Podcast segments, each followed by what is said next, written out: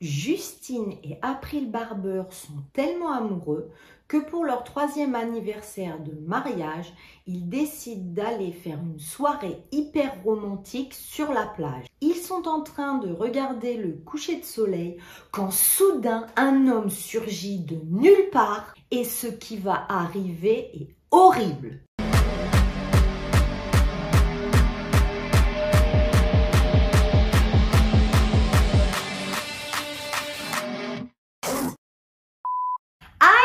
Je suis ravie de vous retrouver pour cette nouvelle vidéo. Bon, j'ai toujours mon bandage, hein, mais ça va de mieux en mieux, je continue à me soigner. Oui, pour ceux qui sont pas au courant, j'ai été attaquée par un ours. Il fait chaud, il fait chaud, je prends soin de vous, donc pensez à vous hydrater et à marcher à l'ombre dans la rue. Prenez soin de moi en vous abonnant, c'est la meilleure chose que vous puissiez faire pour m'aider. Allez, on perd pas de temps en blablaterie.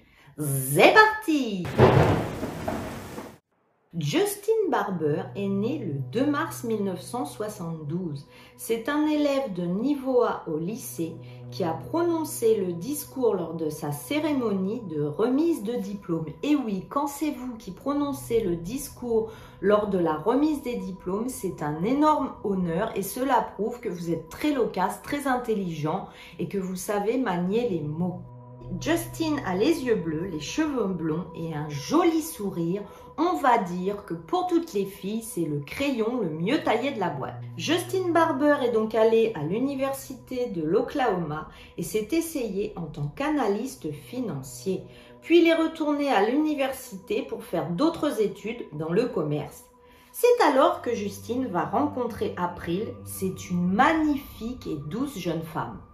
April, elle, elle a grandi à NSA, 2024 habitants. Oui, ça y est, on donne même les habitants, on est hyper précis dans l'histoire.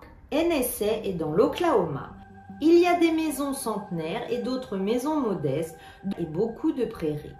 C'est l'endroit idéal pour élever son enfant.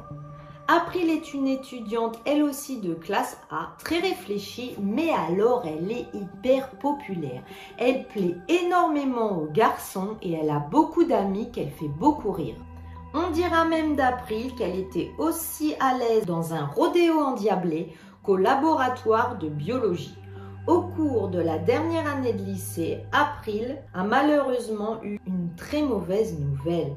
Sa mère a reçu un diagnostic de cancer du poumon et elle est décédée après six mois d'agonie. Le père d'April, lui, qui était un ouvrier pétrolier, a très mal vécu la mort de sa femme. Il est tombé en dépression. Il ne pouvait plus s'occuper de ses enfants. Bien que la famille proche les ait accueillis, April va tout de suite prendre son rôle de grande sœur à bras le corps et va même devenir une mère de substitution pour ses frères et sœurs Julie 9 ans et Kendon 1 an. Pourtant, avec son nouveau rôle de maman de substitution pour ses frères et sœurs, elle va garder de super bonnes notes dans ses études. Elle a poursuivi le programme de pré-médecine à l'Université d'État de l'Oklahoma toujours, puis a étudié la radiothérapie à l'université. Une amie dira d'elle Elle accorde plus de valeur aux relations humaines que la plupart des gens. Elle ne considère pas la vie pour acquise. Puis donc, comme je vous l'ai dit, April va rencontrer Justin. Ils vont sortir ensemble pendant dix mois. Et comme ils filent le parfait amour, et d'ailleurs tout le monde dira d'eux que c'était un couple parfait tel Ken et Barbie, ils décident de se marier. C'est un couple amoureux, romantique. Comme je vous l'ai dit, ils font penser au couple idéal. C'est donc en août 1999, dix mois après leur rencontre, qu'April et Justine se marient lors d'une petite cérémonie aux Bahamas. Cela fait maintenant trois ans que Justine et April sont mariés. Et là, vous vous y attendez peut-être, tout ne va pas pour le mieux dans leur mariage. Et oui, parce que ici, c'est pas le pays des bisounours, on est sur une DPAE et le mariage tourne très mal. Je vais vous expliquer pourquoi. Déjà, Justine n'est pas un homme fidèle. Il va commencer à avoir des relations extra-conjugales. Ça va faire qu'il se dispute avec April Et d'ailleurs, April a même trouvé la bague d'une autre femme dans les affaires de Justine. Il y aura aussi des disputes au sujet des jeunes frères et sœurs d'April qui habitent chez eux parce que sa Justine, il en a ras le pompon d'avoir la petite sœur et le petit frère à la maison. April va le mettre face à ses affaires extra-conjugales, mais Justine a toujours nié.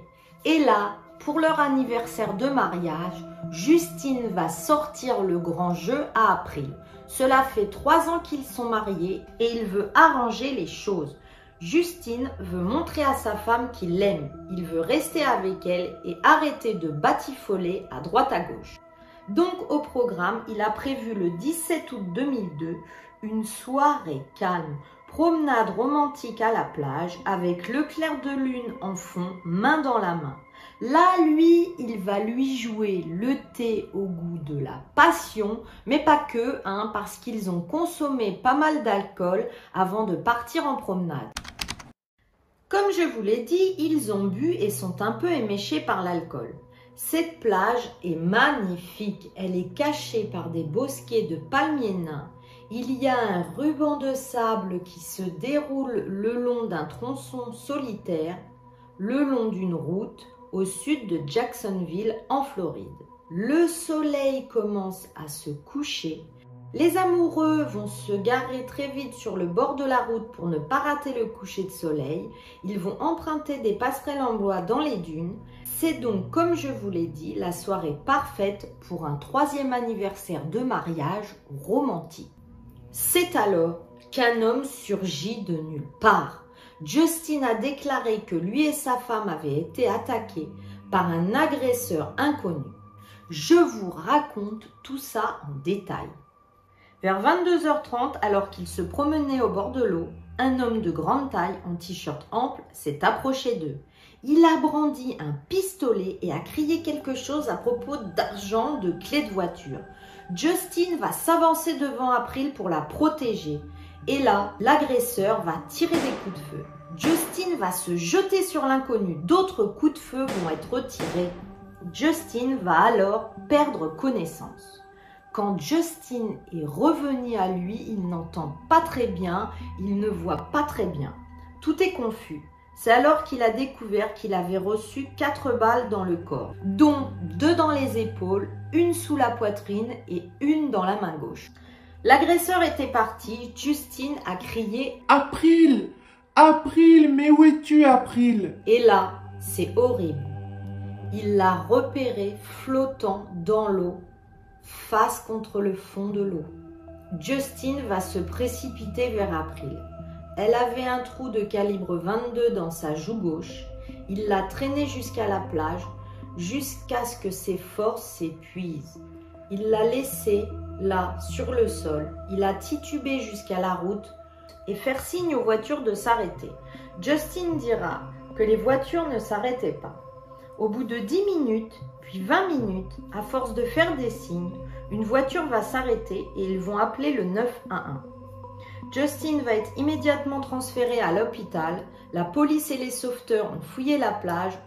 La police dira que Justin avait eu beaucoup de chance de ne pas mourir qu'il avait été soigné pendant une journée entière à l'hôpital, mais que ses blessures ne nécessitaient pas de le garder plus longtemps et croyez-le ou non, mais après 24 heures d'hôpital, Justin a demandé à rentrer chez lui. Il a signé des papiers comme quoi il ne rejetterait aucune responsabilité sur l'hôpital s'il y avait des complications et il est rentré chez lui. Des questions se posent en grand nombre. Comment Justin a-t-il échappé à la mort avec quatre tirs de balle mais non mortels alors que sa femme a été tuée d'un seul coup de feu? Pourquoi prétendait-il qu'elle avait bu alors que le taux d'alcoolémie sera mesuré comme zéro? Pourquoi avait-il laissé son téléphone portable à la maison cette nuit-là? Et pourquoi il n'a pas utilisé celui d'April pour appeler les secours? Le téléphone sera retrouvé sur la plage. Qu'est-ce qui l'a poussé à partir si loin sur le bord de la route pour appeler à l'aide les voitures alors qu'il y avait une station-service et des maisons tout près de la plage? Pourquoi Justin a-t-il agi ainsi? C'est trop bizarre. Justin a ramené les détectives sur les lieux du crime et leur a raconté comment il avait lutté avec l'agresseur, comment tout s'était passé. Il a dit qu'il s'était évanoui, que quand il s'est réveillé, il a essayé de traîner April sur le sable sec et il s'est rendu compte que lui-même avait des tirs de balles. Les détails étaient vagues. Il a donné description de l'agresseur qui lui aussi était vague. Et l'absence d'indices dans les broussailles près de la plage ont rendu tous ces détails encore plus suspects. Après avoir fouillé dans la vie du couple, ils ont découvert que Justin Barber avait quitté la maison depuis un moment pour Portland. En fait, ils ne vivaient plus ensemble depuis quelques semaines et cette soirée était une soirée de réconciliation. Justin va coopérer à l'enquête, mais des preuves médico-légales l'ont finalement lié au meurtre. Ah Je vous l'avais bien dit, c'était bizarre tout ça. Un spécialiste tenace a également découvert des recherches sur l'ordinateur de Justin Barber montrant qu'il avait recherché comment survivre à des coups de feu. En plus, lui, le jour du meurtre, il a téléchargé une chanson de Gun Roses avec les paroles en français. J'avais l'habitude de l'aimer, mais je devais la tuer. Bon, Justin va être inculpé de meurtre au premier degré et les procureurs ont déclaré qu'il demanderait la peine de mort. Ce Justin Barber qui avait un plan simple pour se débarrasser de son ancienne vie et en commencer une nouvelle se retrouvait devant les tribunaux en 2006. Justin Barber se retrouve donc devant les tribunaux en 2006 dans le comté St. John's, en Floride, et la clé du dossier de l'accusation était que Justin Barber avait assassiné April Barber pour une police d'assurance de 2 millions de dollars. En effet, Justin était lourdement endetté après avoir perdu 58 000 dollars. Certaines de mes sources iront même jusqu'à 105 000 dollars de dette. Bien sûr, au cours du procès, les procureurs vont s'appuyer aussi sur des preuves médico-légales et je vais vous raconter comment cette horrible soirée s'est passée. La médecine médico-légale dira qu'après 11 mois de complot à imaginer comment tuer sa femme, Justin Barber l'a donc invité à aller sur la plage. Il essaiera d'abord de la noyer dans les vagues puis il va la traîner le long de la plage et lui tirer une balle dans le visage. Ils ont également présenté des preuves que au cours des trois années précédentes pendant son mariage, Justin n'avait pas moins eu que cinq liaisons. Les avocats de la défense ont déclaré que la preuve qu'une voiture ait été vue sur la plage ou que April ait été tué par quelqu'un d'autre n'existait pas. Justin avait simplement tué sa femme pour toucher la police d'assurance de 2 millions.